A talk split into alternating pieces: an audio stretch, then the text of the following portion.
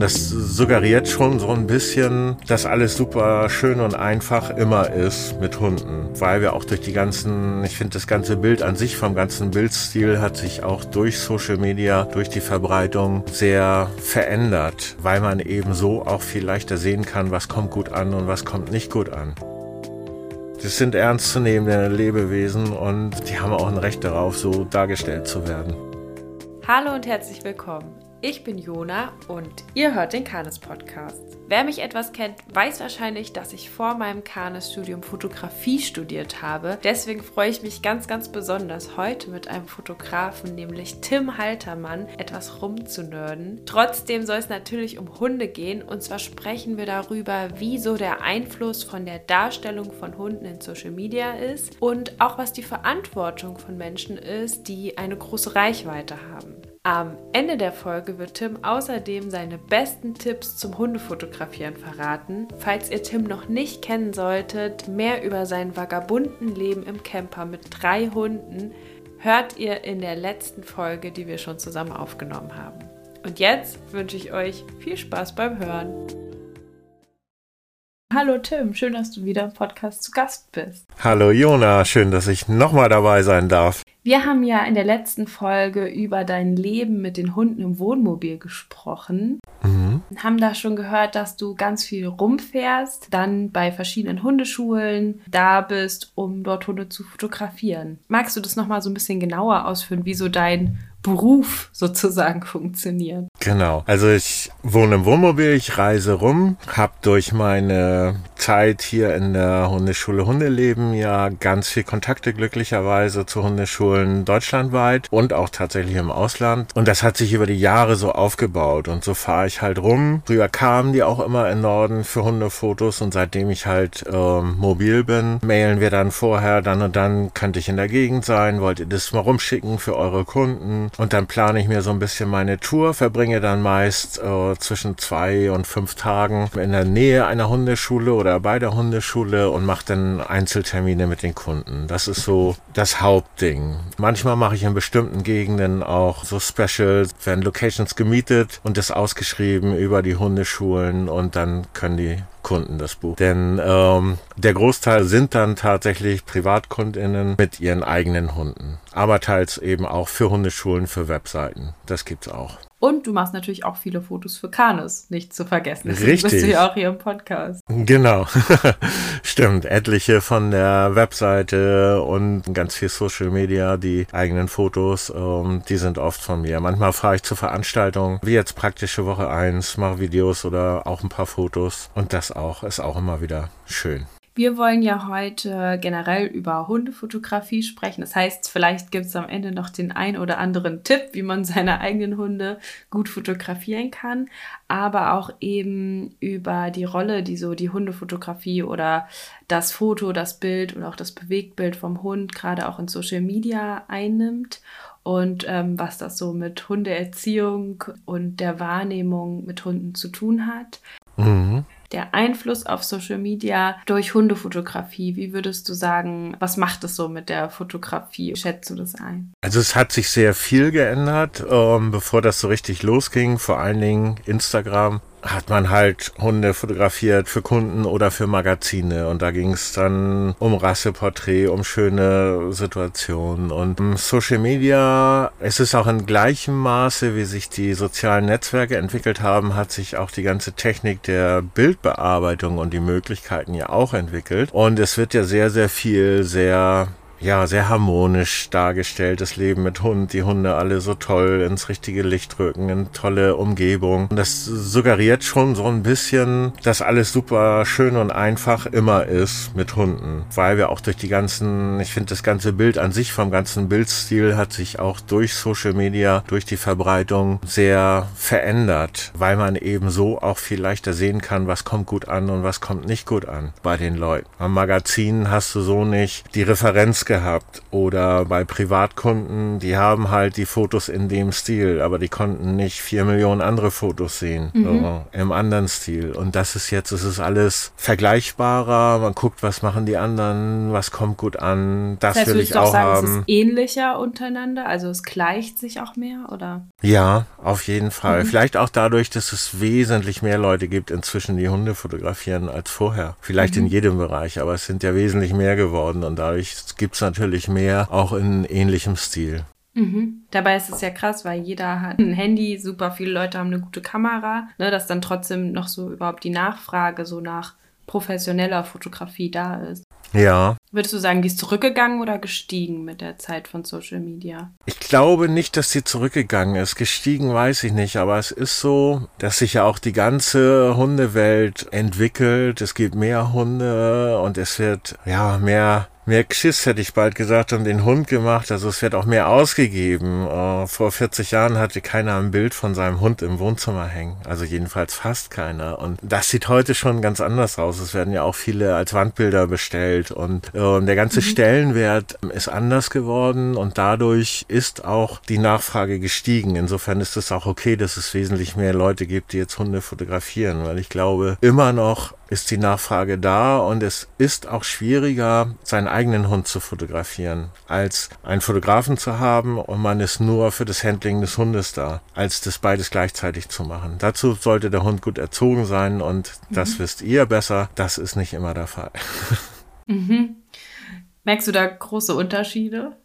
Ja, also Shootings? definitiv, ja. Mhm es muss auch nicht immer alles klappen. Es kann auch nicht immer alles klappen. Besitzer sind auch aufgeregt, aber es ist definitiv einfacher, wenn einer sich nur um den Hund kümmert und einer ums Fotografieren. Wenn die Leute dann ihren Hund noch platzieren sollen und gucken und vielleicht ein Quietschi und irgendwas und gleichzeitig die Einstellung, das ist halt sehr viel. Das kann mal für ein, für ein Instagram-Foto reichen und wir können ja auch heute ganz viele Fotos machen, um ein gutes rauszufinden. Wenn man aber wirklich ein Shooting haben will in guter Location, glaube ich, sehen das immer noch viele viele so, dass man da doch lieber einen Fotografen zur Hilfe nimmt. Mhm. Oder eine Fotografin. Ach ja, sorry. ähm, was für einen Einfluss macht die Hundefotografie aus, wenn es um die Wahrnehmung von Hunden in der Gesellschaft generell geht? Also wenn wir jetzt immer sehen, dass immer wieder dieselben Bilder reproduziert werden, dass der Hund seinen Kopf schief hält und äh, da brav sitzt oder ich weiß nicht, was sind so die Standardbilder. Es gibt ja auch immer diese Bilder, wo ein Hund den anderen noch so umarmt oder so, so ein Trick, den man denen dann beibringt oder dass die ganz oft ganz nah bei ihrem Menschen sitzen und eigentlich nichts machen, also eher schon fast wie so Stofftiere sind. Glaubst du, das hat insgesamt einen Einfluss, was für Bilder von Hunden in der Masse gezeigt werden, was man dann auch vielleicht denkt, wenn man sich einen Hund anschaffen möchte? Ja, bestimmt. Also es wird ja alles sehr, oder der Großteil wird sehr niedlich bis kitschig dargestellt. Gerade was du sagst, mit denen sind ja meist Hütehunde, die das können, oder Hüte- oder Treibhunde mit dem Umarmen. Da werden ja viele Tricks gemacht und es sieht alles so super lieb aus. Ich glaube, es hat nicht nur Einfluss drauf, wie man den Hund allgemein sieht, sondern was Leute für Rassen präferieren was sie in mhm. Zukunft vielleicht haben möchten. Da sehe ich die viel größere, ja, auch Gefahr tatsächlich. Das, ich meine, es ist keine Frage. Ich, äh, ich bin ein absoluter Hüte- und Schäferhund-Fan und ich liebe belgische Schäferhunde und ich finde die wunderhübsch und die kann man wirklich traumhaft fotografieren. Ist aber auch nicht unbedingt das, was die ganze Welt sich jetzt anschaffen muss, unbedingt. Aber es nee. ist die Gefahr dabei. Ähm, Gerade wo du anfangs sagtest, auch Bewegtbilder, ähm, da kann man mit Malé ja auch sensationelle Sachen machen, von der ganzen Körpersprache, vom Ausdruck. Sind das einfach Granaten? Es sind ja auch oft Granaten. Ja. Äh, aber es führt halt leider oft dazu, dass die Leute sagen, oh, so einen will ich auch. Und mhm. ähm, dadurch, dass alles so harmonisch, kitschig, schön dargestellt wird, glaube ich, ist das Bild vieler Leute, die sich das erste Mal einen Hund anschaffen, vielleicht sogar auch ein bisschen schief durch Social Media gekommen, durch die ganzen mhm. Fotografien. Weil den Geruch sieht man nicht. das auch, ja. Die Lautstärke der Hütehunde sieht man auf dem Bild nicht. Kann ja sein, dass er die ganze Zeit durchgebellt hat und dann war ein kurzer Moment ruhig und das Foto wird dann Klar. genommen. Mhm. Macht natürlich einen ganz anderen Eindruck. Und auch immer Rassen kommen dadurch anders in Mode, glaube ich. Also ich glaube, das macht viel aus. Ja. Dass, wenn man sieht, ja das sieht voll schön aus auf diesem Account. Ich will auch so, das würde mir auch stehen. so, ähm, also es ist ja gar nicht unbedingt alles so bewusst, sondern auch ganz viel dadurch, dass es über Bilder geht im Unterbewusstsein, dass Sehnsüchte ausgelöst werden. So möchte ich auch mit meinem Hund durch die Stadt laufen und Klar. dadurch guckt man natürlich auch dann speziell, was ist diese eine Rasse und dann holt man sich diese eine Rasse eben auch Mhm. selber. vielleicht. Auf jeden Fall. Und da ist halt auch was, ich weiß nicht, ob das jetzt subjektiv ist, ich bin ja auch so in meiner Bubble, aber eine Riesengefahr oder ganz viel ist es gewesen, dass die ganzen Hunde mit gesundheitlichen Problemen als unheimlich niedlich dargestellt worden sind. Ähm, Ja. Und offensichtlich bei vielen Menschen auch unheimlich niedlich ankommen, was ich so gar Also du nicht sprichst jetzt vor allem von brachycephalen Rassen. Genau, genau. Ähm, ähm, ich bin davon verschont, also mich spricht es nicht an, wenn die Augen weiter vorstehen als die Nase. Aber es wird halt ganz viel als so super niedlich, auch gerade in, in Videos oder in der Werbung. Inzwischen ist es so, zumindest in den Gruppen, in, dich, in denen ich bin, dass unter jedem Bild, was da so verniedlicht und teils vermenschlicht gezeigt wird, wenn die noch angezogen werden oder irgendwas, dass der Hashtag keine Werbung mit Qualzuchten gleich drunter geknallt wird, mindestens fünfmal. Also es bewegt sich schon ein bisschen was. Aber Ja, das ja. ist auch was, wo, wo Social Media auf jeden Fall richtig viel Einfluss hat auf die Leute. Ähm, Und auch diese Exotik vielleicht, ne? Also gerade wenn es dann darum geht, dass Hunde irgendwie blau schimmern oder so, was Ja. ja jetzt auch keine super schöne, also was vielleicht manche als schön erachten, aber im Grunde es ja auch in Richtung Qualzucht geht oder viele Verhaltensweisen, die schwierig sind, damit ähm, oft zusammenhängen, was wir TrainerInnen beobachten. Gerade auch wenn es zum Beispiel um blaue Labradore geht. Ja, dass sowas natürlich je exotischer, desto toller, je mehr Punkte, desto toller und das natürlich nochmal ein bisschen das anstiftet auch, weil es sieht einfach auf Bildern leichter, spannend aus, wenn ein Hund sehr gepunktet ist oder eine sehr besondere Farbe hat, als wenn der jetzt zum Beispiel schwarz ist einfach nur. Auf jeden Fall. Also es, es kommt tatsächlich besser an. Es gab mal eine Zeit, ich weiß nicht, ist tatsächlich zurückgegangen, aber da kam so der Katahula so ein bisschen in Schwung. Und dann habe ich auch hier und da mal ein paar Würfe gesehen, also online. Und die gibt's hier in allen Farben. Und wenn einer noch zu vermitteln war, dann war es der Schwarze. Ne? Also es ist, wird auch viel Ja. nach Optik angeschafft. Ich bin da, also klage ich mich selber auch an. Ich, das war mir auch ganz wichtig, dass ich meine Hunde ziemlich hübsch finde. aber das ist halt etwas, was über Fotografie natürlich nochmal besonders dargestellt werden kann und Leute beeinflusst, auf jeden Fall. Aber klar, so ein Katahula oder ein Weimaraner, ein blauer Weimaraner, der da irgendwo steht und diese Körperspannung hat, und es sieht halt auch toll aus. Es beeinflusst Menschen, auf jeden Fall, ja. Was würdest du sagen, ist so die Verantwortung von Menschen, die vielleicht eine große Reichweite haben auf Social Media, sei es als Petfluencer oder mit größeren Profilen, wo sie Hunde zeigen, oder auch Verantwortung speziell für FotografInnen, wenn sie Hunde fotografieren, mit dem Bild, was nach außen über Hundehaltung getragen wird? Ja, also man muss sich dessen bewusst sein, dass man Einfluss hat auf die Menschen. Hunde mit gesundheitlichen Problemen gibt's ja mehrere. Also denn ich weiß nicht, wo man da die Grenze zeigen, ziehen kann. Vielleicht muss man einfach sich selber sagen, gut, ich habe den jetzt fotografiert, aber vielleicht poste ich das nicht. Aber wo geht's weiter? Bei der Dogge, die nur sieben wird oder Wie ist dem... es bei dir konkret? Also würdest du Fotos von einem Mops oder einer französischen Bulldogge posten oder wie gehst du damit um? Ich habe einmal tatsächlich mit Bauchschmerzen eins von einem Mops gepostet, in der Eisenbahn in so einer ganz speziellen Location. Es war ein Sportmops mit längerer Nase. Ich kenne den auch, sind ganz tolle Leute. Der läuft auch bei 30 Grad ohne Atemprobleme. Nichtsdestotrotz stellt er das Bild da, Mops, niedlich, toll. Insofern hatte ich da ein bisschen Schmerzen mit. Aber es war ein sensationelles Foto, wie er da in der alten Eisenbahn stand. Ich habe es dann gemacht und glaubst, ich habe es aber auch wieder gelöscht nach zwei Tagen. Ich weiß es gar nicht. Und ich habe jetzt so einen Fall, habe zwei Sharpais, die super toll sind, die auch gesund sind, aber ich kenne halt auch viele mit ganz schlimmen Entzündungen in den Augen und ich habe davon nichts gepostet, ähm, obwohl die also grandios erzogen, ganz toll mitgemacht, ganz freundliche Hunde. Aber ich habe so ein bisschen gedacht, nee, ich weiß nicht, ich habe da kein gutes Gefühl bei, auch schon vor den Reaktionen. Das poste nichts, um Streit oder irgendwie Kritik herauszufordern. Und dann habe ich es halt gelassen. Was an sich schade ist, weil die Hunde und die Leute toll waren, aber es sind halt eher Ausnahmen bei den Rassen und dann muss ich die auch nicht darstellen nach außen. Das würde ich mir so ein bisschen mehr wünschen. Das heißt, auf und jeden Fall machst du dir Gedanken, was für eine Rasse du da zeigst oder was für gesundheitliche Themen dahinter stehen könnten und so weiter. Ja, wobei das, ähm, das sagt ja, wo zieht man die Grenze? Darf ich da noch einen ja, Schäferhund fotografieren oder eine, De eine Dogge oder eine Dogge, einen ja. Wolfshund? Ja. Ähm, was haben wir eigentlich noch an gesunden Hunden? Es ist sehr schwierig. Ne? Insofern lasse ich es mit welchen, wo es äh, wirklich offensichtliche Schwierigkeiten gibt oder was in aller Munde sind, aber äh, in aller Munde ist, aber ganz verschließen davor kann ich mich auch gar nicht. Ich weiß es nicht. Ich habe selber eine Schäferhündin, die hat ED. Da ist mal die Hüfte in Ordnung, dann ist vorne was kaputt. Aber ist auch ein Second-Hand-Hund, oder? Ist ein Second-Hand-Hund, ja. Das ja. Nichtsdestotrotz bringt er das Bild nach außen. Der Schäferhund ist toll und niedlich. Das ist es ja, ne? Also. Ja, voll.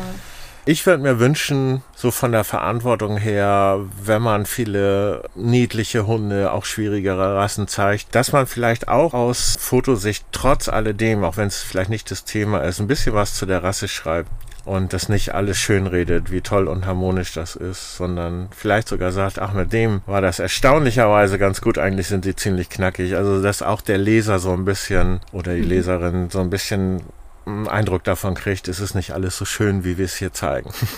Mhm. Das jetzt aus Fotografin-Sicht. Wie denkst du darüber, wenn man jetzt einen privaten Account, also oder einen Account hat, wo man sein Tier immer wieder zeigt und viele da mitgucken? Ja, das sind meistens Accounts, wo die Leute tatsächlich aber auch viel zu ihren Hunden schreiben. Da finde ich, wird es eher noch umgesetzt. Wenn es um die eigenen Hunde geht, äh, gibt es ganz oft ganz viele Situationen. Und ich finde auch, vielleicht auch durch die Bubble, dass sich viele Kanes oder viele Hundeschulleute kennen, ähm, wird auch viel von Problemen gesprochen, die dann doch mal auftauchen, auch in so einem Petfluencer-Account. Und das finde ich schon nicht verkehrt. Kann man den trotzdem sehr schön darstellen. Also das ist ja auf jeden Fall. Ich meine, ich liebe auch Herdenschutzhunde, die sehen auch großartig aus, wenn die sich aufbauen und ernst gucken und man sieht, da ist, mhm. da ist, äh, das ist richtig ein ernstzunehmender Hund. Das ist schon toll. Ich muss nur allen sagen, dass das auch ein ernstzunehmender eigener Hund ist und dass das kein Plüschtier ist. Ne? Und das finde ich aber in diesen Petfluencer-Accounts ziemlich oft auf jeden Fall gut umgesetzt. Da ist so ein bisschen die Frage, ist es vielleicht auch die Bubble, in der wir sind, weil ich glaube, also da unterscheidet sich meine Bubble nicht so sehr. Ich folge tatsächlich eigentlich kaum Profilen, die nur ihre Hunde zeigen, sondern eher KollegInnen oder mhm. so, ähm, weil ich mir das gerade wenn dann irgendwie noch aus der Sicht des Hundes geschrieben wird oder es die ganze Zeit sich um einen speziellen Hund dreht, mir das dann eher so ein bisschen zu viel ist, weil ich das ja beruflich mache ja. und mich das dann einfach nicht interessiert. Aber ich weiß tatsächlich nicht, wie es außerhalb davon aussieht. Ich versuche immer mal wieder zu gucken, was sind auch so mit in Deutschland die größten Profile, wo Hunde gezeigt werden. Wie wird da damit umgegangen? Und da gibt es, glaube ich, schon auch einfach sehr, sehr viele Profile, die einfach nur an Weihnachten hat er, dann liegt er neben einer Zuckerstange und hat einen roten Hut auf und ähm, zu Halloween sitzt er in einem Kürbisbeet mhm. und äh, saisonal wird es dann ja ähm, in Szene gesetzt oder so. Ja. Also ich glaube, das ist schon von den jetzt ganz großen Accounts das Großteil von dem, was man da reproduziert sieht. Das stimmt, aber das kann ich mir auch gar nicht angucken. Also und wenn ich dann in der Beschreibung Fellnase lese, dann bin ich sowieso direkt raus. ja, das ist ein guter Und, Aussieber.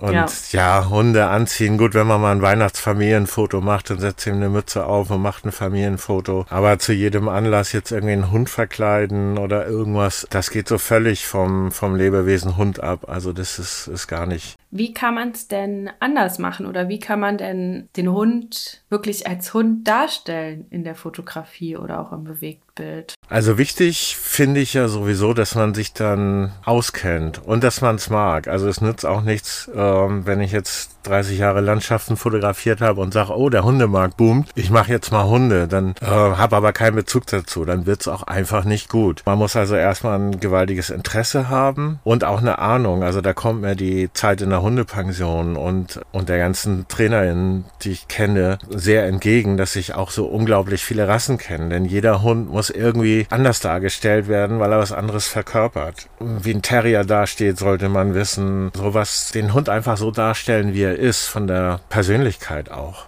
Und dazu muss man sich halt mit dem Hund auch auseinandersetzen, auch individuell innerhalb der Rasse. Also ich treffe mich meistens und dann gehen wir erstmal ein bisschen, dann gehen wir ein paar Minuten und dann sehe ich ja schon, wie reagiert der Hund auf mich, wie reagiert der Hund überhaupt. Ich stelle ein paar Fragen und weiß ein bisschen was, was der so macht und und und. Und dann kriegt man so ein bisschen Gefühl dafür. Und Fotoshooting. Was für eine Frage würdest du da zum Beispiel stellen? Ähm, überhaupt, wie der erlebt, wie die draußen sind, wie ist er mit Hunden und und und. Und dann kriegt man eigentlich durch die Art der Antworten schon so ein bisschen das Gefühl, was für ein Typ das ist, ob das eine Granate ist, ob der irgendwie frech ist, also was man da so ein bisschen rauskitzeln muss. Und so ein Shooting ist unheimlich anstrengend für einen Hund.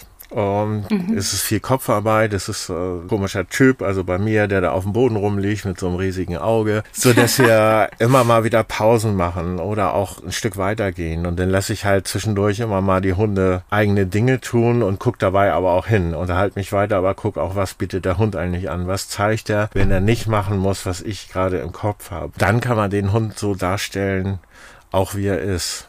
Also, das finde ich schon ganz wichtig und es nicht zu soll schönreden, was man da hat. Das sind ernstzunehmende mhm. Lebewesen und äh, die haben auch ein Recht darauf, so dargestellt zu werden. Ich bin ja auch gelernte Fotografin tatsächlich, aber komme ja aus der, also ich habe Dokumentarfotografie studiert und deswegen bin ich immer gar nicht so, wenn ich fotografiere, an dem einen Bild interessiert, sondern ich denke automatisch immer in Reihen. Also mhm. Also ich denke immer wie so in so einer Abfolge, die sich aufeinander bezieht. Und ich habe gerade mal überlegt, ich glaube, wenn ich irgendwie mal meine Hunde fotografiere, dann ist es auch super selten, dass ich so das so bewusst herstelle. Also ist natürlich auch nicht mein Beruf, ne? ich arbeite nicht mehr in dem Bereich, aber dass ich es eher so mit der Kamera begleite und ich finde, dabei entstehen manchmal auch die spannendsten Bilder. Also wenn die gerade irgendwie von sich aus irgendwo hingucken, weil sie was gesehen haben oder sich dreckig machen oder gerade aus dem Wasser rausspringen oder miteinander im Kontakt sind oder vielleicht auch Streit haben oder so. Und ich habe das Gefühl, diese Art von Fotografie die gibt es so ganz, ganz wenig bis jetzt in Social Media und die würde ich mir eher wünschen, dass mhm. man so, wie man Hochzeiten dokumentarisch fotografiert. Da gibt es ja auch einmal dieses Brautpaar-Shooting, da nimmt man die raus und dann sagt man, stellt euch mal so hin ja. und guckt euch süß an und jetzt ein Kuss oder so. Und dann ähm, ist aber die meiste Zeit als Fotografin, wenn ich Events fotografiert habe, dass ich da rumgelaufen bin und einfach geguckt habe, eher nicht entdeckt zu werden, weil so ganz genau. viele natürliche Momente entstehen. Das gibt's bei Hunden irgendwie gar nicht so viel, dass man einfach mal sieht, was machen die denn so am Tag? Ja, in, in Social Media wenig, das stimmt. Ähm, ich mache beides, also ich habe schon meine Ideen im Kopf, wo ich den Hund gerne hätte und was da gut passen würde und wo er dann hingucken muss. Und er darf auch eigene Dinge tun. Allerdings bin ich dann noch immer so, dass ich sage, wir gehen mal in den und den Bereich, die eigenen Dinge darf er da tun, weil ich gucke, wie das Licht ist, ich gucke, wie der Hintergrund ist. Und es nützt mir auch nichts, wenn wir irgendwo an der Kante vom Wald sind und ähm, er macht ganz tolle Sachen vom Aldi-Parkplatz und man sieht die ganzen Autos und Einkaufswagen hinten drauf. Das ist dann dokumentiert, was macht er gerade. Das ist aber nicht das, was der Kunde sich ins Wohnzimmer hängen möchte. Also ich steuere dann die Gegend und lass ihn mal machen. Und das gibt's auch. Aber in der Tat habe ich Sachen im Kopf, die ich auch gerne umsetzen möchte möchte, sofern der Kunde das oder die Kundin das gut findet. Und dann gucken wir mal, wie weit das geht. Aber klar, es müsste alles ein bisschen natürlicher werden. Das wäre schön. Das ist ja jetzt auch so eine konkrete Shooting-Situation, in die komme ich ja gar nicht. Ähm, aber vielleicht, wenn ihr mit euren Hunden spazieren geht, dann könnt ihr euch ja mal ein bisschen ausprobieren, einfach mal so ein bisschen mehr zu dokumentieren. Vielleicht auch gar nicht, dass der Hund es unbedingt immer so mitbekommt. Genau. Und ähm, dass man einfach so so mal wirklich versucht, die Realität darzustellen. Und die kann man ja trotzdem schön erzählen. Also ich finde, das schließt sich ja überhaupt nicht aus, dass man trotzdem einen Stil hat oder dass man sagt, man macht das zu einer Uhrzeit, wo das Licht schön steht oder wo der Wald total interessant aussieht oder im Schnee, keine Ahnung. So, mhm. Das kann ja trotzdem alles stattfinden. Klar. Ja, also dass der Hund das nicht mitkriegt, ist tatsächlich auch äh, ein ganz wichtiger Punkt, dass man das mal macht. Sag mal so schön, wie unterbricht man Hunde beim Spielen und wie äh, unterbricht man eine Klopperei bei Hunden? Man holt die Kamera raus und schon ist es vorbei. Es ist ganz okay, einfach. Warum auch immer. Also äh, wirklich da auch vorbereitet zu sein und sich schon mit der Kamera im Anschlag und den Einstellungen fertig bereit zu machen und nicht dann irgendwas aus der Tasche zu holen, ist auch etwas, dass der Hund nicht merkt, dass er im Fokus ist. Ähm, ist bei manchen mhm. Hunden nicht so einfach, die alles so, die so ein bisschen unsicher sind, die alles beobachten, was der Fremde da macht. Aber das schon, das auf jeden Fall. Das ist auch etwas, was ganz gut ist. Und wenn ich spazieren gehe mit meinen Hunden, habe ich selten die Kamera dabei. Da mache ich Handyfotos, so ist es auch beim Reisen. Also ich nutze die Kamera mhm. beruflich und ich nutze sie, wenn wir auf neuen Locations sind, mal zum Checken. Und ansonsten ähm, ist sie gut verpackt und ich gehe mit dem alten Handy durch die Gegend und mache ein paar Handyschnappschüsse von meinen Hunden. Das reicht mir dann. Was würdest du sagen, was macht das mit der Mensch-Hund-Beziehung, wenn der Hund ständig fotografiert und gefilmt wird im Alltag? Hat das einen Einfluss oder? Wenn die BesitzerInnen den eigenen Hund oder die eigenen Hunde ständig fotografieren auf jedem Spaziergang, dann finde ich das einmal nicht schön, was den Spaziergang an sich betrifft. Also irgendwie ist Spaziergang für mich auch ein, ein Entspannen, an den Hund machen lassen oder die Hunde. Mhm. Und man lenkt ja auch den Hund ziemlich, also nicht nur rein technisch in den Fokus, sondern von der gesamten Aufmerksamkeit. Und es gibt schon Voll. Hundetypen, die dann so ein bisschen hochschrauben und feststellen, wie wichtig wichtig sie eigentlich sind. Also es kann mhm. auch ein bisschen nach hinten losgehen. Auf der einen Seite macht man viel mit seinem Hund, aber im Prinzip erklärt man dem Hund dann die ganze Zeit, wie wichtig er ist. Und es gibt schon Hundetypen, da ist das eher vom Nachteil. Und ich finde es halt auch schade. Also wenn man einfach mal zwei Stunden durch den Wald geht mit Händen in den Taschen, sich an den Hunden erfreut und dem Wald erfreut, ist das auch schön. Und Bilder, die man sieht, im Kopf behält und nicht alles auf dem Handy hat. Weil da sind sowieso 4000 Bilder drauf, die man, von denen man 3800 nie wieder anguckt dann. Ne? Also ich finde ich nochmal einen ganz wichtigen Punkt. Hunde merken das und es macht was mit dem Fokus. Also Hunde merken, auch wenn man über sie redet, obwohl man nicht ihren Namen benutzt, würde ich behaupten, zumindest mhm. öfters mal. Also wenn die innere Aufmerksamkeit dem Hund gilt, dann verhalten wir uns so, dass der Hund in der guten Wahrnehmung, dadurch, dass er seinen Menschen so gut kennt, sehr wohl mitbekommt, dass es gerade um ihn geht und dass er anscheinend sehr wichtig ist. Also den Hund, den ich seit Welpenalter anhab, also wenn ich eine Kamera raushole, ist der sofort parat. Mhm. Weil der kennt das Prinzip fotografiert werden und weiß, dann geht's um ihn und da sind auch schon mal Kekse rausgesprungen und so. Genau. Also das ist schon verrückt, wie die sich auch darauf einstellen, jetzt mal kurz äh, ins Lampenlicht, äh, ins, heißt das so? Lampen? Rampenlicht. Rampenlicht. mal kurz ins Rampenlicht gerückt zu werden. Ja. Das ist mein Corona-Nebel im Kopf. ist vom Typus, ist natürlich äh, Jeppe auch, auch vom Typus passend dafür, anfällig dafür, würde ich mal so sagen. So, brrrt, ich bin da, Geht um ja, mich? Bei mir ist auch so, dass ich mir manchmal Zeiten verordne, wo ich die Hunde mal nicht fotografiere, was mhm. natürlich sehr schwierig ist, weil es gibt sehr viele Cleo-Fans da draußen, weil sie einfach super lustige Bewegungen macht. Aber ich merke, das macht auch immer was mit der Mensch-Hund-Beziehung, wenn man da ein bisschen den Fokus zurückstellt. Und ich habe auch selber nicht nur einmal schon KundInnen geraten, die vielleicht auch größere Social-Media-Profile mit ihren Hunden haben und wirkliche Hunde-Accounts, mal für eine Zeit lang komplett nicht mehr ihren Hund zu fotografieren oder abzufilmen. Mhm. Das war bestimmt hart ne? für die. ja, das war ein ordentliches Programm. ähm, also spannend, dass es schon so weit sozusagen geht. Ich meine, man kann ja auch mal gucken. Ich habe für die Recherche dieser Folge mal gefragt, sieht es bei euch auf dem Handy auch so aus, dass eigentlich die meisten Bilder, die ihr auf dem Handy habt, von euren Hunden sind und die meisten waren auf jeden Fall mit 100 Prozent dabei. Also ja, ja. Ähm, ich habe auf Instagram auch gefragt, was für Fotos von Hunden gefallen euch besonders und was macht für euch gute Hundefotografie aus? Was mögt ihr gar nicht? Und ich habe dir diese Antwort noch nicht vorgelesen. Ich bin total gespannt, ob du sagst, das hättest du so erwartet oder das hättest du eher weniger erwartet. Ich lese einfach mal vor, was die ich Leute bin auch gespannt, haben. Ja. Keine gestellten Bilder, dafür natürliche Kommunikation und Verhalten, schönes Licht.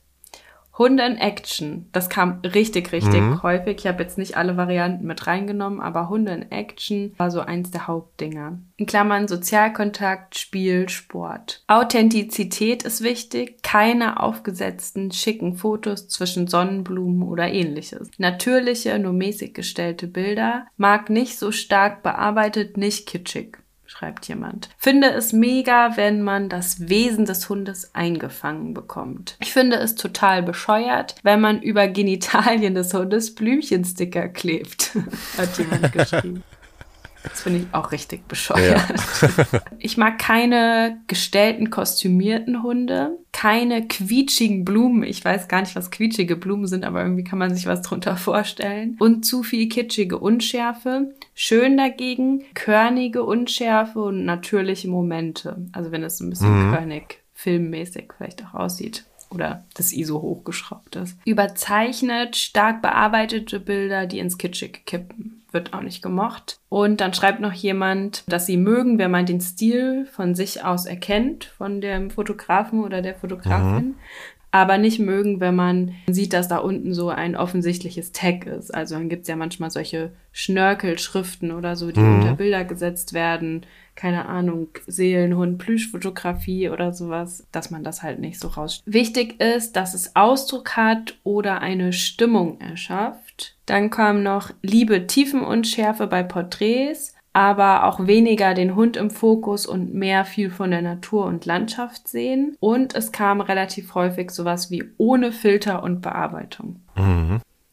So, Hast so. du das erwartet? Nein, überhaupt nicht. Also ähm, all das, was du jetzt aufgezählt hast, was sie beantwortet haben, es wäre ein Traum, wenn das repräsentativ für alle wäre. Die Realität in Fotogruppen sieht anders aus. Also zumindest, ich bin in zwei sehr großen Fotogruppen und die Bilder im Stil abgelegt mit einem halb, halb Blätter vorm Gesicht, extreme Unschärfe, extreme Vignette, Indian Summer Filter und was nicht alles sind, sind die Bilder Bilder, die die meisten. Was ist denn Indian Summer Filter? Wenn du das Grün zum Rot machst, wenn du die, die ganze Stimmung des Bildes in den, in den rot-gelben Herbst kippst. Also es gibt diese ah, okay. Nick Collection heißt es, so ein Plugin für Photoshop, auch im Prinzip eine Art Filter. Also man kann das auch alles händisch mit Photoshop machen, aber es kann man auch einen Klick machen. Und das wird sehr viel gemacht. Es sind aber die Bilder, die die meisten Likes bekommen und zwar mit Abstand. Das Einzige, was da wirklich auch sehr, sehr gut ankommt, viel Landschaft drumherum. Und das wird tatsächlich ah. sehr mehr, sehr viel mehr, wenn irgendwo an einem See mit Bergen drumrum und der Hund sitzt auf so einem Felsen im Wasser und es wirklich nimmt vielleicht vier Prozent des Bildes ein und man sieht diese Landschaft und kann darüber so eine Stimmung verbreiten. Das wird tatsächlich, das kommt auch sehr, sehr gut an. Aber von den Klickzahlen, von den Likes sind Actionbilder, auch gestochen scharf, auch richtige Dynamik drin und so weiter, kriegen nur einen Bruchteil an Likes von denen, zwei Aussies umarmen sich und alles ist unscharf und ich habe eine Vignette drüber gehauen. Und das ist schade. Also ich würde mich so freuen, wenn deine Antworten für alles stehen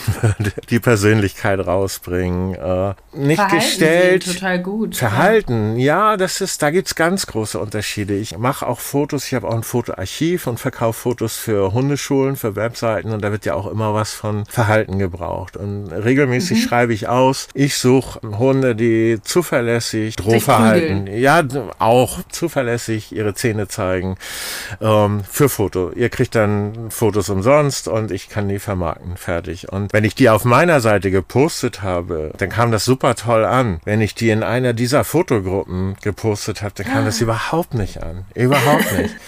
äh, und das ist gerade etwas, was aber auch zu dem Hund gehört. Das das sind ja keine Hunde, mhm. wo wir das rauskitzeln. Ich habe einmal gefragt, was muss ich denn machen, dass der mich androht. Dann hat sie gesagt, ach, einfach nur da sein, das macht er gleich. Ich sage, oh, danke. ähm, das sind ja tatsächlich, so sind diese Hunde. Es ist nicht, dass, mhm. nicht, dass wir den Hund ärgern. Und das ist sehr authentisch dann. Aber das kam mir überhaupt nicht an, in mehreren Versuchen. Und bei Action ist es ähnlich. Und ich habe jetzt selber mal in meinem Instagram gesehen, ich bin Krass. da so ein, mhm. so ein bisschen Insta-faul, dass ich tatsächlich ziemlich wenig Action-Fotos gepostet habe im Verhältnis Verständnis dafür, dass ich sehr, sehr viele mache, weil irgendwie das andere immer besser ankam. Aber ein guter Aufhänger, das mal wieder zu ändern und selber mal zu gucken, wie viel ich wovon poste. Ich finde die Antworten super toll. Nicht gestellt ist so ein bisschen, gehe ich nicht ganz konform mit. Ich stelle mir das gerne, weil wir fotografieren und damit fangen wir Licht ein. Und da ist Licht mhm. ist ein ganz entscheidender Punkt.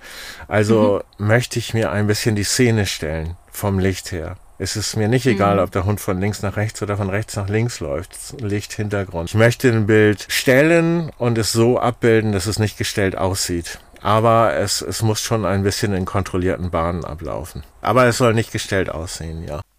Also ich muss jetzt auch mal den Abgleich meiner Community machen. Wenn ich schaue, ähm, ist natürlich ein bisschen schwierig zu sagen, weil da sind ja, es geht ja bei mir hauptsächlich um die Texte, zumindest für mich, oder es geht auch um Texte zusammen mit Bild. Ich habe da schon Fotos gepostet von drei Hunden, die zum Beispiel im Schlamm miteinander kommunizieren, nenne ich es mal, ähm, mhm. wo man wirklich Hundeverhalten sieht. Und das sind nicht die Bilder, die viele Likes bekommen, sondern die Bilder, die bei mir auf der Seite am meisten Likes bekommen haben, waren immer die, wo meine Hündin sehr nah mit dem Kopf drauf zu sehen ist. Mhm. Also wo es sehr viel Schärfe und schönes Licht gab und so. Also ich glaube, das eine ist so das, was man auch möchte und das andere ist vielleicht auch, wo man dann schneller mal doch klickt, dass man das gut findet. Ja, es ist spannend. Wenn ich mir auch große Accounts von anderen Tierfotografinnen angucke, die jetzt eben diesen Stil auch haben mit Vignette und mit äh, Farben stark verändern. Ich glaube, du musst nochmal für unsere ZuhörerInnen erklären, was Vignette bedeutet. Ach so, ähm, naja, es ist im Prinzip, ähm, ist es eine sehr lustige Geschichte. Es sind diese Abdunklungen am Rand. Lustig ist es daher, weil die Hersteller von Kameras und Linsen Unsummen aufwenden, um diesen natürlichen Vignettierungseffekt der Linsen wegzubekommen. Und das mhm. erste, was der Standard Petfluencer macht, ist eine Vignette wieder drüber zu knallen. Ich glaube, als Ingenieur bei Canon wäre ich, äh, wär ich sehr frustriert. und es werden halt die Ränder abgedunkelt. Ähm, es rückt damit das eigentliche Objekt ja mehr in den Fokus, mehr ins Licht mhm. auf jeden Fall. Es ist, es hat auch alles seine Berechtigung, was natürlich auch ankommt bei den Leuten. Also es soll es auch nicht schlecht machen, es ist halt nicht jedermanns Sache. Ich finde es schöner, wenn man gezielt, vielleicht mit dem Pinsel, wenn man sagt, ich bearbeite nachgezielt eine Ecke oder irgendwas abdunkelt, aber nicht grundsätzlich so ein, so ein Kreis drüber haut, in der Mitte heller, außen dunkler und fertig ist das. Ich mache es nicht so gerne, vielleicht ein ganz bisschen, aber man sieht es sehr, sehr stark. Äh, und ähm, wenn man dann in die Bildübersicht in die ich Bildübersicht. Ich mag es ein bisschen auf jeden Fall. Also so eine leichte, es wird halt oft so total übertrieben. Genau. Aber ähm, ich finde es manchmal ganz schön, wenn es ein bisschen so dieses objektivmäßige Genau, das Runde. Ja, so ein bisschen ja die Linse. Ähm, bei bestimmten Sachen, man kann es ganz gut sehen, wenn man mal auf seinem Insta oder auf anderen Insta-Accounts in die Übersicht geht und nicht ins einzelne Bild. Und du siehst wirklich diese kleinen Vorschauen und da siehst du dann 20 auf einen. Da kann man sehr gut erkennen, wie viele Vignetten verwendet worden sind. Und ich sehe es auch bei mir, dass ich es in letzter Zeit öfter mal gemacht habe, gerade mal bei, ich sag mal, Gegenlichtaufnahmen. Oder ich habe tatsächlich einen dunklen Hund und habe aber am Rand relativ helle Sachen ausgeleuchtet leuchtet, dann dunkel ich die auch ab. So ein bisschen finde ich auch schön, aber es wird sehr übertrieben. Und ich glaube, das ist bei vielen Stilmitteln das Thema, dass einfach sehr übertrieben wird. Auch. Ja, aber was ankommt, also man sieht es ja auch, die, die das so machen, die haben ja ähm, unzählige Likes, vor allen Dingen unzählige Likes mehr, sind vielleicht auch ein bisschen fleißiger, aber die gucken schon drauf, was ankommt und dann hat es auch seine Berechtigung. Und bei all denen, die damit groß sind, finde ich, wenn man gut hinguckt, sind auch die Ausgangsfotos natürlich schon toll. Also das ist ja auch schon eine Basis. Ich bearbeite nicht gern so stark, aber das Basisfoto ist auch bei denen meistens schon wirklich spitze. Dass sie so bearbeiten, ist deren Stil und deren Geschmack oder sie passen sich an dem, was gefragt wird, aber die können durchaus sehr gut fotografieren. Also es mhm. soll keine Kritik sein, sondern es ist einfach nicht meins. Ne? Ja, ich finde das, das Thema total spannend oder auch spannend, dass so viele gesagt haben, bloß ohne Filter und Bearbeitung. Äh, meine Bilder sind nämlich ja sehr bearbeitet, mhm. tatsächlich. Für Instagram auch speziell, dass es halt alles einen Stil hat, einen Wiedererkennungswert. Und ich mag das tatsächlich sehr, sehr gerne, wenn man ein Preset hat, was man benutzt. Also Preset bedeutet jetzt in Lightroom sozusagen eine Grundfarbstimmung, die man überall hat und einen Stil, der sich durchzieht. Mag ich für mich sehr, sehr gerne. Aber der Stil muss eben auch zu den Inhalten passen und es muss so ineinander übergehen. Also es geht jetzt nicht darum, dass es halt total überzeichnet wird. Und für mich ist es total, ähm, wäre es jetzt so richtig lange an Bildern zu sitzen, wo ich in Photoshop irgendwie krass viel retuschiere oder wo ich total überbearbeite. Also es gibt ja dann so Techniken, die eigentlich eher so aus dem Modelbereich kommen oder so, die dann teilweise auch bei Hunden angewendet werden, wie jetzt irgendwie so Dodge and Burn oder solche Geschichten. Ja, das ist aber fast jedem Auge da hört's drauf. Bei mir, mhm. Da hört es bei mir wirklich auf. Also ich ich lege da einmal meine Grundfarbe drüber, mit der Account sich einheitlich in sich in sie fügt. Ähm, so nach dem Motto, das Leben ist schon hässlich genug, dann lassen wir noch meinen Filter. Aber ich verändere eben nicht im Motiv. Also ich überlege eben, dass ich sozusagen der Kompromiss ist eine Veränderung in der Farbgebung oder ist ein Filter drüber. Aber mit diesem Filter, Plot Twist, siehst du vielleicht einen aggressiven Hund, der sich gerade aggressiv verhält. Mhm. Sozusagen die, den Grundgeschmack, aber Darstellung inhaltlich zeigt was anderes. Das ist so mein persönlicher Weg. Also Filter nutze ich gar nicht. Ähm, Presets mache ich mir manchmal für jedes Shooting. Sprich, wenn ich weiß, ich habe jetzt hier 20 Bilder in der gleichen Lichtsituation und stelle mir das eine ein, dann speichere ich das als Preset ab und fange so bei den nächsten an. Ähm, nicht bearbeitet gibt es irgendwie gar nicht. Also es ist gar nicht möglich, wenn man das streng genommen nimmt. Und du weißt es selber, wenn du noch mit Film gelernt hast, dass man ja selbst Entwicklerbart, hell, dunkel, alles Mögliche gemacht hat. Und es ist ja so, äh, was ist denn das richtige Bild? Das kann man ja gar nicht sagen. Ich muss, ich kann ja irgendwas bearbeiten, habe trotzdem nichts verändert. Also wie hell, wie dunkel das ist, welche Farbe das hat, das hängt ja nicht davon ab, wie die Realität ist, sondern wie meine Kameraeinstellungen waren. Und selbst oder welchen Film man benutzt, wenn man jetzt ins Analoge guckt. Ne? Also wenn ich jetzt einen bestimmten Filmtyp nehme, der total körnig einfach Klar. schon automatisch vom Film ist, dann habe ich ja auch einen Look kreiert oder der, keine Ahnung, weiß nicht, welcher Fuji Kodak hatte immer so einen Grünstich oder so. Wenn ich den jetzt eher nehme, da einen speziellen, dann mache ich mhm. ja schon diesen Look. Und das ist ja eigentlich das, was wir heute in der, Anal äh, in der digitalen Fotografie teilweise imitieren, weil diese Stimmung, die es viel in der analogen Fotografie durch den Film allein zustande kam, mhm den irgendwie wieder herstellen wollen. Zumindest ja, geht's mir so. ja, und insofern leichte Anpassungen mit, mit Licht oder mit Farbe ist entwickeln, finde ich, und nicht bearbeiten. Würde ich auch so sagen. Wie bearbeitest du denn deine Bilder? Machst du das in Photoshop, in Lightroom? In Lightroom. In Lightroom. Ja. Das reicht, das muss reichen. Gerade Rücken teilweise ein bisschen anders zuschneiden keine, keine großen Photoshop-Manipulationen. Da habe ich auch gar keine Zeit zu. Da sitze äh, gerne mal eine Stunde an so einem Foto. Ja, und so sind es ein paar Sekunden in der Regel. Genau. Ja. Das heißt, für die, die jetzt sagen, ich will auch gerne Fotos machen und es auf ein neues Level heben. Ähm, was ist denn Lightroom? Was kann man denn damit so machen? Ja, der Name sagt eigentlich schon, es ist ja das digitale Gegenstück zum Darkroom von früher, zur Dunkelkammer. Es ist praktisch ein Entwicklertool. Also ich, ich kriege damit das Bild und kann Helligkeit, Farben entwickeln. Inzwischen hat Lightroom aber so, so viel mehr Funktionen mit Pinsel, mit Retuschewerkzeug, Zuschneiden, Entrauschen, Nachschärfen, Presets. Also unglaublich. Also es ist ein Entwicklertool vor allen Dingen, wenn man in Rohdaten fotografiert, in schon fertigen Bilddaten. Also der Unterschied ist, dass da RAW hinten steht und das andere wäre JPG, JPEG. genau. Oder JPG, genau. Mhm. Und diese Rohdaten beinhalten eben ganz, ganz viele Informationen, dass man noch ganz viel rausholen kann. Das genau. ist ein riesiger Unterschied. Ein JPEG ist ja schon von der Kamera entwickeltes Bild mit den Voreinstellungen der Kamera sozusagen. Da gibt's halt, also eigentlich ist, ist Lightroom ein RAW-Converter, wie das so schön heißt, die Rohdaten umwandeln in, in Bilddateien. Aber es kann halt inzwischen sehr viel mehr. Kann man schon fast alles mitmachen. Mhm. Und ich wüsste nicht, wie ich ohne ohne können sollte. Wenn man sich da einmal drauf eingestellt hat, auf diesen Luxus, dann wäre es schwierig auf jeden Richtig. Fall. Richtig, auch für die Fotoverwaltung, Organisation ist es super. Ja, wenn man jetzt sich auch den Canis-Account anguckt, dann finde ich das super spannend, weil es mal so was ganz anderes ist, dass es das eigentlich kaum so gibt wie dort. Da gibt es ja auch ein riesen Bildarchiv und wie viel man an ganz unterschiedlichen Rassen und Verhaltensweisen und Dinge sieht, wo Hunde vielleicht auch nicht so gut wegkommen oder mhm. nicht so kitschig und schön sind. Ja, kannst du mal beschreiben, was, was man da so sieht und vielleicht können wir ja so ein bisschen Werbung dafür machen, dass man sich mal traut, seinen Hund mal mehr so zu fotografieren und ein anderes Bild von Hundehaltung zu zeigen. Richtig, also es ist natürlich auch. Oder auch zu liken. Ganz oder gut. zu liken, also, genau.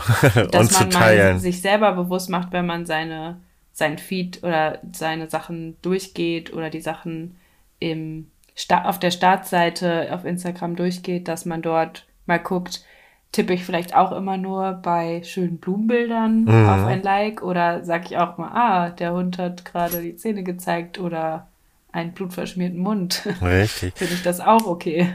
Das siehst du eigentlich selber ganz gut, was du machst, indem du mal bei Instagram das Suche-Symbol anklickst und dann hat der Algorithmus nämlich schon die Vorschläge für dich, was zu deinem Klickverhalten passt und da sieht man schon ganz schön, wo dein Trend so hingeht. Das ist schon ganz interessant und ja, der Canis-Account ist natürlich in der Hinsicht ein besonderer, ist natürlich auch kein, kein Foto, kein typischer Hunde-Foto-Account, sondern da geht's natürlich um Verhalten, um Hundetraining, um Studium. Da ist wahrscheinlich auch das Klientel ein bisschen anders, aber das zeigt sehr schön eigentlich alles vom Hund und nicht nur diese, na, die kitschige kitschig klingt so negativ. Es sind ja auch schöne Bilder. Also nicht das Harmonische alles, sondern auch die anderen Seiten. Und die gehören ja zum Hund dazu. Und wenn ich einen Raufer hab, dann kann ich den auch mal als Raufer darstellen. Und das ist schon ganz toll. Nur da ist das Klientel auch anders und da kriegen diese Fotos auch entsprechend Likes tatsächlich. Wenn da mal Zähne gezeigt werden, kommt das irgendwie besser an. Also es wäre toll, wenn das sich weiter mal ein bisschen durchsetzt. Also es muss ja auch nicht immer Zähne zeigen sein, aber zwei,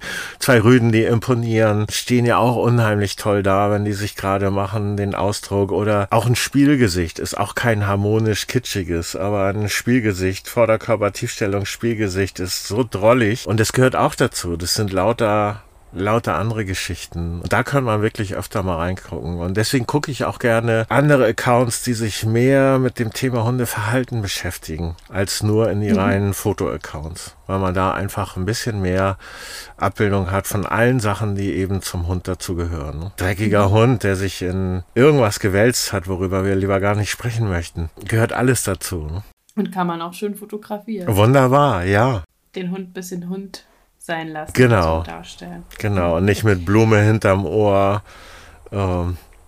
Ja, jetzt haben wir ja darüber gesprochen, was wir gut finden, was wir weniger gut finden. Aber wir wollen in dieser Folge auch noch ganz praktische Tipps an euch weitergeben. Ihr habt ja auch ein paar Fragen gestellt, wie ihr eure Hundefotografie auf ein neues Level heben könnt. Und da würde ich gerne einmal von dir als Profi wissen, was sind deine Top-Tipps zur Bearbeitung oder Verwaltung von Fotos? Also ich gebe mir sehr viel Mühe, dass das Foto so gut ist, dass ich wenig bearbeiten muss. Wir haben heutzutage technisch sehr, sehr viele Möglichkeiten. Ich sehe es ganz viel. Das Blende wird aufgemacht, ISO auf Automatik und dann feuerfrei und ich suche mir aus 500 Bildern dann ein paar gute raus. Das funktioniert manchmal, dass da gute bei sind. Es ist aber unheimlich viel Arbeit für die Fotoorganisation und für die Nacharbeit. Ich muss ja auch alles durchgucken, was ich fotografiert habe. Wenn ich wirklich mich damit befasse, mit Einstellungen und wenn es so ist, dass ich einfach mit diesen Serien anfange, mir dann mal die Belichtungszeiten angucke, sehe, wo kann ich was korrigieren, dass ich so an die Grenzen gehe. Ich sage mal so kurz belichten, wie ich es gerade eben brauche, aber nicht noch kürzer. Den ISO-Wert so niedrig, wie ich ihn irgendwie haben kann. Und die Blende mache ich so, wie ich mir den Bildaufbau wünsche. Also wir haben es ja so, wenn die Blende offen ist, ist unser scharfer Bereich ganz klein. Wenn ich sie weiter schließe, wird er immer größer. Und wenn ich einfach nicht auf die Automatik vertraue, sondern mich mal reinfuchse, dass mein Ausgangsbild in etwa dem entspricht, was ich haben will, brauche ich in der Übungszeit vielleicht ein bisschen mehr Zeit, aber hinterher viel, viel weniger. Und es macht mir mich auch viel glücklicher. Nicht so viel auf die Sicherheit vertrauen. Ich kann es ja entrauschen. Ist ja egal. Ich kann ja äh, unscharf machen, sondern wirklich das, was ich haben will, so umsetzen. Verwaltung, weiß nicht, ob du damit auch meinst, zur äh, Organisation der Geschichten. Bin ein Mensch, der sich gut merken kann, wann er was gemacht hat. Also ich habe tatsächlich alles über alle Jahre nach Datum sortiert. Meine Ordner sind 2017 08 23. Also ich weiß dann so ungefähr, wenn einer sagt, ach man, hast du noch mal Foto? Ich habe alles nach Inhalten, kein einziges Datum. Oh Gott, nee. das gibt ja so viele Möglichkeiten, Inhalt zu benennen. Australian Shepherd Welpe beim Eisenbahnshooting. Wo packe ich den rein? Unter Welpen, unter Hittehunde, unter Eisenbahnshooting, unter Darmstadt oder ich weiß es nicht. Nein, ich weiß, ah, dann und dann war ich doch da. Äh, ich habe tatsächlich alles nach Jahr, Monat, Tag und äh, da sind die dann drin. Und auch meine Bilddateien heißen so. Mhm.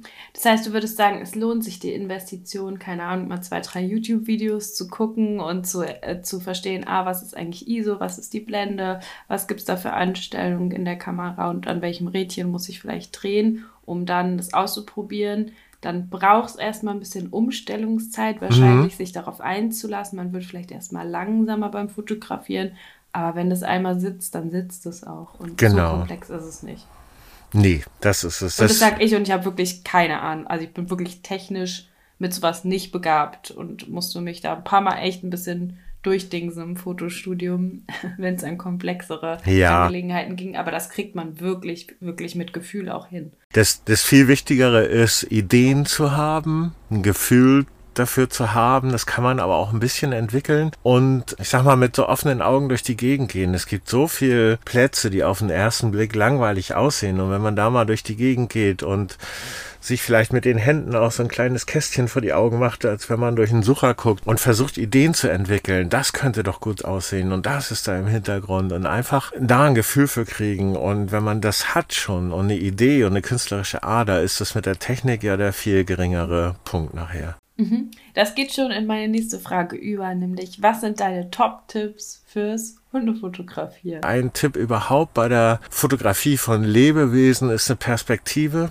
ist immer etwas auf Augenhöhe, unter Augenhöhe zu kommen. Wenn wir ein Haus fotografieren oder irgendwas, ist es ja allgemein alles größer als, als wir. Das ist beim Hund ja in der Regel nicht der Fall. Ein Foto im Stehen gemacht, mit dem Boden im Hintergrund, im Verhältnis zum gleichen Foto, im Knien oder im Liegen. Wenn ich natürlich einen Kaninchenteckel habe, muss ich schon mit dem Kinn im Gras liegen, um noch drunter zu kommen. Wenn ich da Horizont drauf sehe, dann wirkt das ganze Bild anders. Und da gibt es Studien tatsächlich, in Galerien in England haben die das gemacht, wo die verschiedene ähnliche Fotos von Tieren aufgehängt haben und überall Überwachungskameras und die Zeit gemessen haben, wo bleiben Leute stehen. Also ähnliches Motiv mit unterschiedlichen Perspektiven, auch mit unterschiedlichen Schärfen, mal auf dem Auge, mal auf der Nasenspitze. Und so wird auch rausgefunden, was die Leute fasziniert. Wo bleiben die stehen und gucken und wo gehen sie so und dran Auge vorbei? Oder Nasenspitze. Auge, definitiv Auge. Schärfe mhm. aufs Auge. Und das ist auch etwas. Wir haben im Fokus heutzutage so viele Möglichkeiten, auch so viele Automatikmöglichkeiten. Und die Kamera mhm. nimmt immer das, was im Bereich dieses Fokusfeldes am dichtesten dran ist. Und das ist beim Hund, außer wir reden wieder über bestimmte Rassen, ist es in der Regel die Nase und nicht das Auge. Yeah. Und wenn ich dann noch eine offene Blende habe, dann sind die Augen unscharf und die Nase ist scharf und das wirkt nicht. Das heißt, auch ein Tipp, Fokus kann man ein Einzelfeld, einen Spot auswählen und den wirklich gerichtet aufs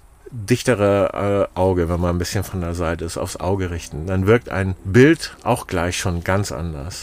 Mhm. Das heißt, ähm, runtergehen auf Augenhöhe, also sich ins Gras legen oder hocken oder wie auch immer. Mhm. Ähm, und Fokus auf die Augen. Das wären so zwei Tipps, die wir uns hinter die Ohren schreiben könnten. Lichtpunkt im Auge ist auch noch was. Es macht einen Unterschied, ob das Auge schwarz und matt ist oder ob sich irgendwie die Sonne oder auch bei bewölktem Himmel hast du ja trotzdem Licht von oben. Wenn sich das drin spiegelt, wirkt ein Foto auch gleich noch viel mehr. Ganz wichtig ist aber mal ab von dem ganzen technischen Geduld. Wir arbeiten hier mit Lebewesen und für Hunde ist es auch komisch, gerade also zumindest für Hunde, die nicht jeden Tag für Instagram fotografiert werden. Ist es vielleicht eine komische Situation und dann möchte man aber was und dann auch ein Hund muss sich dran gewöhnen, dass auf einmal da jemand im Gras rumliegt und der irgendwo auf dem Feld stehen bleiben soll, wo er vorher gerannt ist. Also äh, wirklich die Zeit ja, zu haben. Das Problem ist immer, wenn man Welpen fotografiert und man geht runter, dann kommen die immer alle an.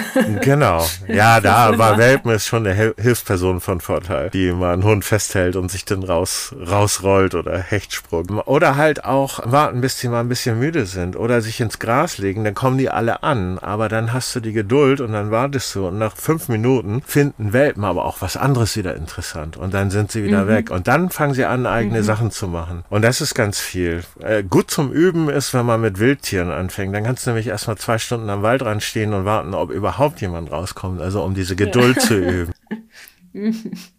Das ist so. Das stimmt. Ja, das ist ganz entscheidend. Man macht seinen Hund verrückt, wenn man selber so ein bisschen hektisch wird dabei. Und dann klappt es erst recht nicht mehr. Ja, dann würde ich zu den ZuhörerInnen-Fragen kommen.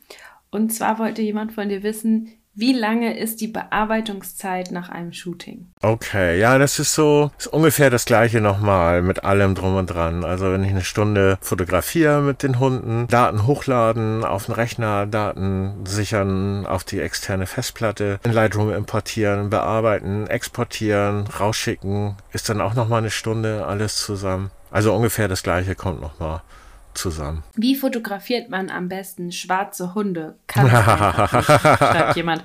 Und das ist tatsächlich die häufigste Frage, die ich bekommen habe. Das glaube ich, das glaube ich. Das ist, ich bin so froh, dass es so viele schwarze Hunde gibt. Das ist auch das häufigste, was ich höre. Eigentlich mache ich ja ganz gute Fotos, aber mein Hund ist schwarz und das kriege ich nicht hin. Das ist echt, das äh, rettet unseren Beruf so ein bisschen. Schwarze Hunde haben ja gleich, äh, bringen ja gleich zwei Probleme. Zum einen ist es so, dass der Autofokus ja einen Kontrast braucht. Der muss sich ja irgendwo dran aufhängen. Wenn ich irgendwo eine einfarbige Wand habe und versuche mit dem Autofokus was scharf zu stellen, das funktioniert nicht. Der findet findet keinen Anhaltspunkt. Und einem schwarzen Hund mit eventuell noch dunklen Augen ist es schwierig, überhaupt den Fokus zu finden. Das heißt, ich muss den Hund schon so positionieren, dass er auf jeden Fall ähm, das Licht ins Gesicht bekommt. Wenn ich eine Gegenlichtaufnahme mache, wo die Augen völlig im Dunkeln sind, fokussiere ich auf den Rand der Ohren und mache meine Blende aber eben so weit auf, dass ich weiß, okay, das ganze Gesicht ist scharf, meine Schärfentiefe ist groß, dass ich die Augen auch scharf habe. Wenn ich denn nur in eine Matsch mattschwarze, in ein mattschwarzes Gesicht fokussiere, das kriegt der Autofokus gar nicht hin. Also das ist ja schon mal das eine. Das heißt, schwarze Hunde in Bewegung muss ich ganz, ganz doll aufs Licht achten, dass der auf jeden Fall gutes Licht auf den Kopf bekommt. Es ist sehr ratsam, seinen Fokus auch auf einen Spot zu stellen. Nicht die Kamera aussuchen lassen, welches Fokusfeld sie nimmt. Also da gibt es so ein bisschen Missverständnisse. Autofokus nutzen wir, das heißt automatisch scharf stellen. Aber wir überlassen nicht der Kamera, welchen Bereich sie scharf stellt, sondern ich nutze meinen Spot in der Mitte und halte den auf den Kopf, wenn der Hund auf mich zurennt. Also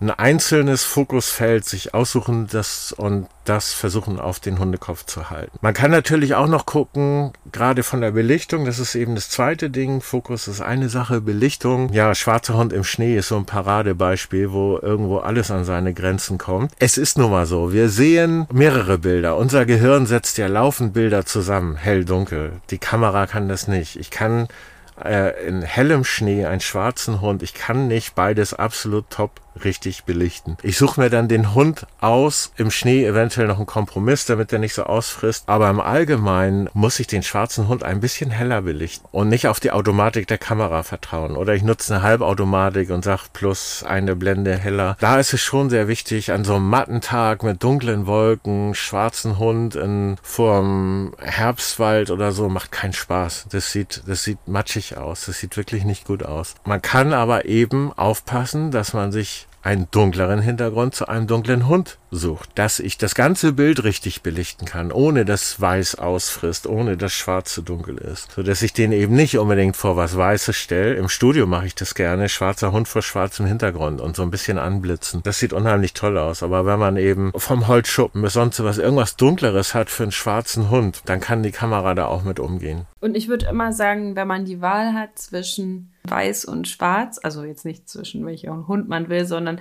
wenn du jetzt schwarzen Hund in weißem Schnee hast, dann auf jeden Fall, wenn man RAW-Dateien hat, immer gucken, dass das weiß stimmt, weil am Weiß, wenn das ist ausgefressen weg. ist, ist dann weg. ist es einfach ein Loch und es ist eingesogen und du kannst nichts mehr machen.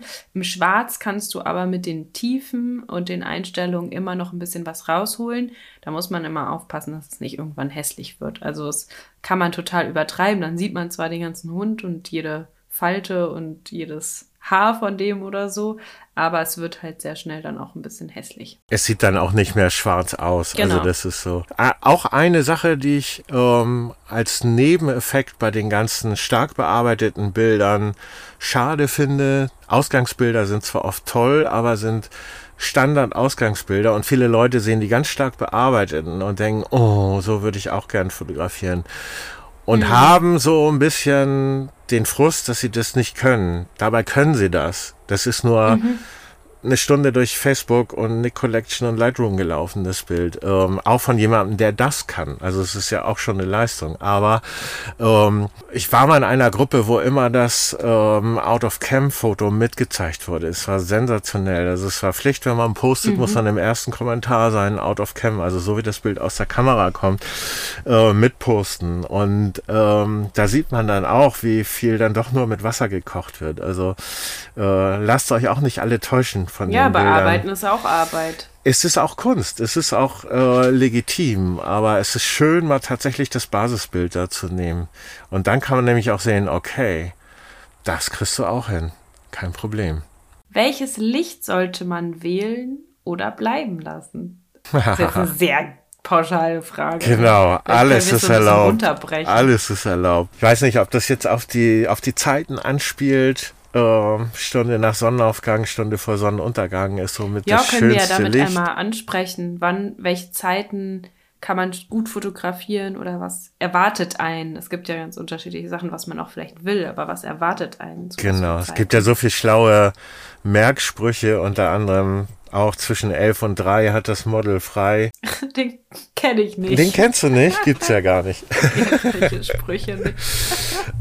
Und das ist natürlich auch nur ein Anhaltspunkt, aber es, es zeigt im Prinzip schon, dass grundsätzlich in der Mittagszeit das Licht zu hart ist. Im Sommer auch also noch. Ganz harte Schatten werden dann einfach geworfen. Genau. Deswegen ist es auch gerade, um Menschen zu fotografieren, oft nicht so vorteilhaft. Nein, gerade mittags hast du dann im Sommer den Schatten unterm Kinn, den Schatten unter den Augen. Im Winter hast du mehr Spielraum mit den Zeiten. Im Sommer ist elf oder drei ist schon viel zu, elf ist viel zu spät und drei ist viel zu früh noch. Ähm, wobei, Regeln sind auch dafür da, um gebrochen zu werden. Ich gehe gerne im Sommer bei knalliger Sonne halb eins eins los in den Wald, wenn du am besten noch einen Laubwald hast und du hast immer so Flecken, wo die Sonne so senkrecht durchkommt. Und wenn du da einen Hund platzierst in diesem Licht und dann ist auch wieder, kannst du die Automatik wieder wegkicken, sondern nur absolut korrekt auf den Hund oder den Teil des Hundes belichten, den du siehst, dann wird der ganze Rest nahezu schwarz werden. Ein paar Blätter kann man sehen, die ein bisschen angestrahlt werden, ein bisschen Boden. Unheimlich mystisch aus und es geht super um die Mittagszeit. Man kann auch ein bisschen mitspielen mit dem Licht.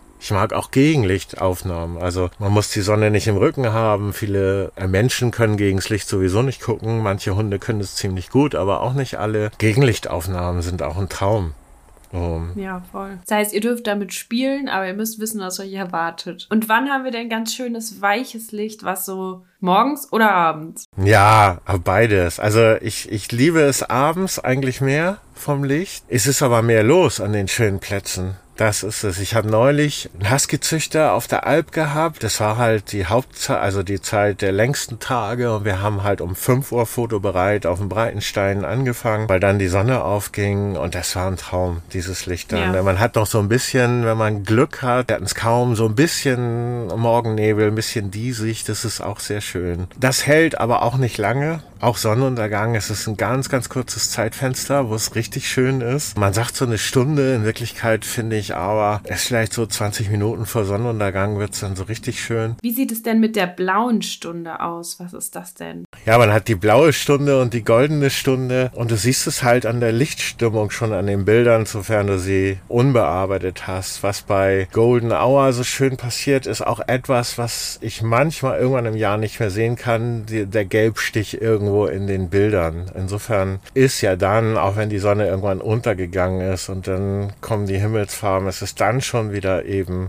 der noch schönere Bereich, wobei es dann schon so dunkel wird, dass wir schon langsam Probleme haben, Hunde vor allen Dingen in Bewegung zu fotografieren. Aber das ist natürlich für Porträts oder irgendwas ist das nochmal ein Zeitraum nach Sonnenuntergang, der dann richtig schön wird. Ich liebe das auch, wenn ich motiviert bin, um 5 Uhr aufstehen, raus aufs Feld, da ist niemand außer der Fuchs so, ja. äh, der super genervt ist, was ich da um die Uhrzeit dann schon zu suchen habe. Man hat so total Ruhe, es ist total still. Man sieht die Welt mit ganz anderen Augen. So. Was ist der Unterschied zwischen Zoom-Objektiven und Festbrennweiten und was nutzt du? Ja, Zoom-Objektiv kann ich die Brennweite verstellen, also mir auch Objekte dichter ranholen oder weiter weg. Festbrennweiten ist eine feste Ein Entfernungseinstellung. Festbrennweiten haben in der Regel eine noch bessere Abbildungsleistung, dadurch, dass sie keine beweglichen Linsen drin haben. Wie bekommt man scharfe Bilder bei Hunden in Bewegung? Action. Stichwort. Richtig klar. Kurze Belichtungszeit. Also die Frage ist auch, soll der ganze Hund scharf? Wahrscheinlich schon. Man kann aber natürlich seitlich schöne Mitzieher machen, dass man nur den Kopf scharf hat. Aber der Klassiker ist ja so, der Hund rennt auf einen zu. Am besten vielleicht noch so ein bisschen im Sprung, immer vorne höher als hinten, wirkt immer dynamischer. Ich bin da je nach Hundetyp, also es gibt auch Hunde, da kommt man mit der 800. Sekunde schon vollkommen klar, bis hin zur 2000. wenn der Galgo mal Gas gibt. Also so ein bisschen mhm. abhängig vom Hundetyp. Mittelwert irgendwie 1250. Sekunde, vielleicht noch einen Ticken kürzer. Es kommt tatsächlich auch ein bisschen auf die Linse an, dass die schnell, also den, ich sag mal Linse zum ganzen Objektiv, es ist natürlich mehr als nur eine Linse, dass auch der Fokus entsprechend entsprechend schnell ist. Ansonsten gibt es gewisse Sachen, die man mit manuellem Fokus macht. Da gehe ich gleich noch drauf ein. Was sinnvoll ist, ist auch Helferlein auszuschalten. Wir haben ja bei den heutigen Kameras im Prinzip keine Auslöseverzögerung mehr. Man kennt das von den kompakten, du drückst drauf, Sekunde später macht's Klick oder beim Handy auch, sondern es geht ja schon sehr schnell, aber trotzdem braucht eine Kamera einen gewissen kurzen Zeitraum, um ein Bild zu machen. Und wenn ich gleichzeitig eine automatische Belichtungsmesse, der soll mir die Messung anhabe, der soll mir die Blende ausrechnen, der soll den Weißabgleich ausrechnen, der soll den Stabilisator noch ausrichten, dann hat die Kamera zu tun zwischen Auslöser drücken und Verschluss öffnen. Und ich brauche keinen Stabilisator, wenn ich eine 2000 Sekunde habe. Wer die verwackeln kann, der hat ganz andere Probleme gesundheitlicher Art. Also das kann ich wirklich ausschalten. Alles, was die Kamera errechnen muss und ich nicht für das Bild brauche an Helfern, schalte ich aus, um den schnell zu kriegen. Ich brauche meinen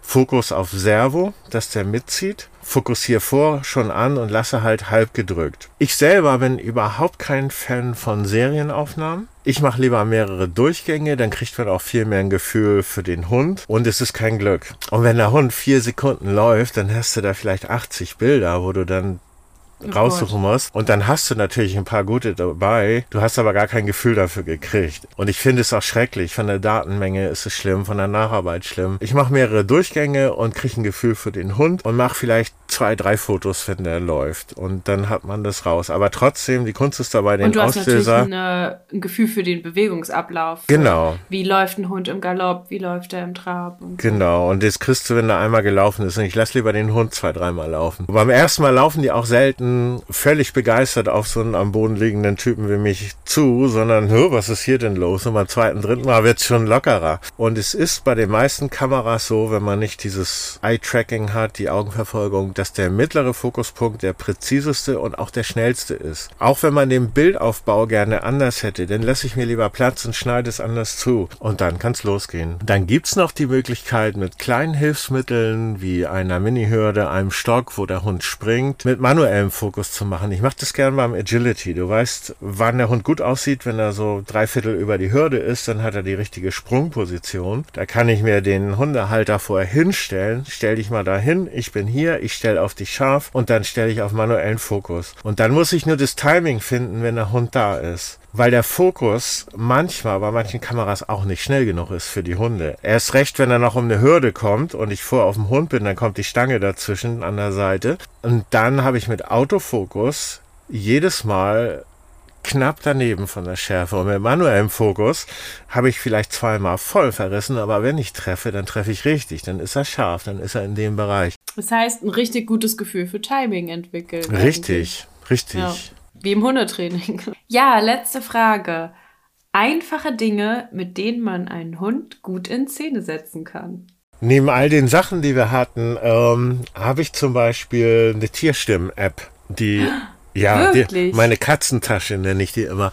Es ist ja so gerade in den letzten Wochen, es war ja super warm und es kühlt ja auch abends nicht mehr ab. Du kannst auch abends um neun Shooting haben, es hat immer noch 30 Grad und selbst morgens. Und du hast Hunde, die hecheln. Und die irgendwie aufmerksam zu kriegen mit irgendwas, was sie nicht kennen oder nicht erwarten. Wenn man Futter hat, da reagieren die nach dem zweiten Mal schon nicht mehr drauf. Wenn man Quietschi hat, ach Gott. Aber wenn dann die Katze miaut in der Tasche oder der Hahn kräht, dann ist kurz so ein aufmerksames Gesicht da und die mhm. Zunge Zunge meistens drin. Es ist so lustig. Es gibt so manche Shootings, wo ich Fotos habe, wo der Hund immer konzentriert guckt und richtig cool guckt. Und wenn man das mal mit Handy gefilmt hätte oder mit einer Kamera, wie oft der die Zunge draußen hatte, sind dann echt kleine Momente. Aber das ist ein sehr guter Helfer, Animal Sounds, aber es gibt tausend Tierstimmen-App mit verschiedenen Tieren. Und ich bin auch Ach, ein Fan krass. davon, um, ähm, dass der Hund auch gar nicht immer in die Kamera guckt, gerade wenn die so stehen irgendwo auf dem Hügel, dass sie so ein bisschen eher in die Gegend gucken und dann kriegt auch der Besitzer, die Besitzerin das Handy und geht so drei, vier Meter von mir weg.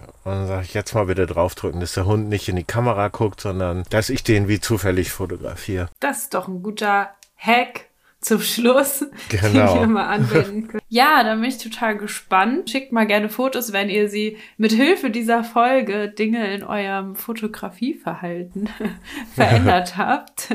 Ich bin sehr gespannt, ähm, ob da ein paar Tipps dabei waren, die euch ein bisschen inspirieren konnten. Ja, vielen, vielen Dank für dieses Interview, dieses zweite Interview. Hat mir sehr großen Gerne. Spaß gemacht, mal über ein Fotothema rumzunörden. Dankeschön. Ja, also es ist ja vieles echt nur am Rand angeschnitten. Es ist ja ein sehr, sehr komplexes Thema. Aber trotzdem, das eine oder andere kann man vielleicht umsetzen und man kann Workshops besuchen, Online-Workshops machen oder auch auf YouTube gucken. Wo findet man dich denn für Workshops? Wie kann man dich als Fotograf buchen?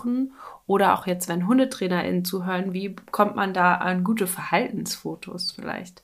Ja, Verhaltensfotos habe ich im Archiv. Das ist nicht öffentlich. Da lege ich dann Zugang an. Man erreicht mich über nava-media.de. Facebook ist Nava Media Foto und da ist alles. Webseite, Kontaktdaten, Telefonnummer über Facebook, Instagram das gleiche, Nava Media Foto. Und da darf man mich dann gerne anschreiben. Dann vielen Dank für das Interview und ich wünsche dir noch einen schönen Abend. Danke, Jonas. Dir auch. Tschüss. Ciao. Wenn ihr jetzt Lust bekommen habt, Fotos von Hunden zu schauen, die dreckig sind, am Jagen sind, sich aggressiv verhalten oder auch bei der Arbeit sind, dann schaut sehr gerne auf dem Canis Instagram-Kanal rein. Ich finde es super gut, wie viele Facetten von Hundehaltung da gezeigt werden. Auch bei Facebook könnt ihr gucken unter Canis-Kynos und wie Tim schon gesagt hat, ihr findet ihn unter Nava Media Fotos, sowohl auf Instagram wie auch Facebook. Meine Fotos könnt ihr euch anschauen auf Instagram unter Jona und die Hunde. Ihr findet unsere Arbeit hier mit dem Podcast gut, dann nehmt euch gerne ein, zwei Minuten und unterstützt uns mit einer Bewertung auf Spotify, iTunes und Co. Oder erzählt eurer Nachbarin oder eurem Nachbar davon, Freunden und Freundinnen oder Hundeschulkundin von unseren Folgen und den Inhalten, die wir hier rausgeben. Vielen, vielen Dank für eure Aufmerksamkeit und jetzt wünsche ich euch und euren Hunden eine gute Zeit. Habt einen schönen Herbst. Bis dahin. Tschüss.